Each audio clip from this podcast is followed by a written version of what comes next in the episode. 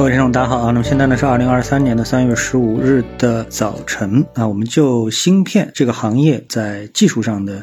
啊，一些结构。那么我们在今天的节目当中呢，跟大家来一起聊一聊啊。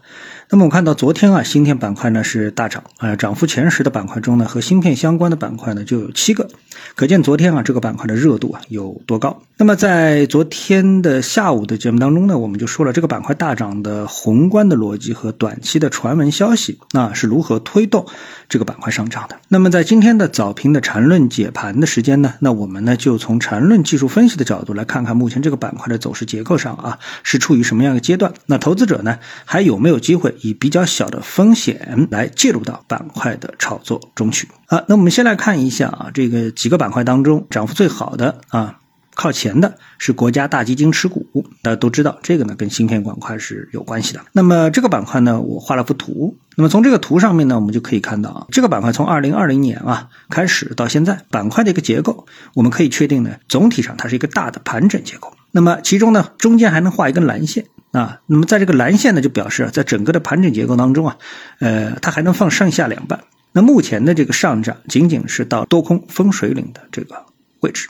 这个板块的可以说真正的趋势性上涨的行情啊，还从来没有展开过。再来看最近的这个上涨的波段，绝对涨幅呢并不是很大啊。那结构上呢，红色的这一波啊，也不是很强的上升行情。那目前呢是构筑一个蓝色的中枢的结构。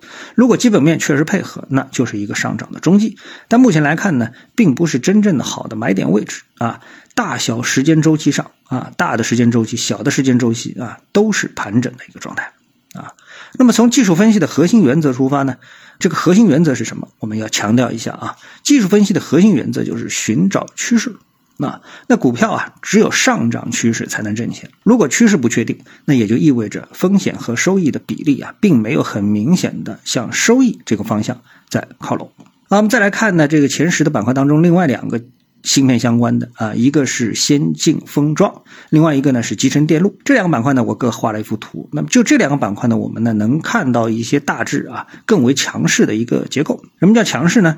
就是它们呢都有一个相对比较典型的三买的结构啊，也就是突破了前面的一个比较重要的主力位之后呢，现在在进入到一个整固的状态，而且呢。呃，目前的这个位置都是处于整个盘整结构的上端啊，那么这就是说呢，整体上啊更为强势，就这板块更为强势。那么所以呢，这个呃从板块的角度来说啊，可以稍微嗯更关注一点。那最后呢，我们来看一下芯片 ETF 啊，这个 ETF 的代码是幺五九九九五，那么这个呢是目前盘子最大的一个芯片行业的 ETF，比细分板块的走势啊。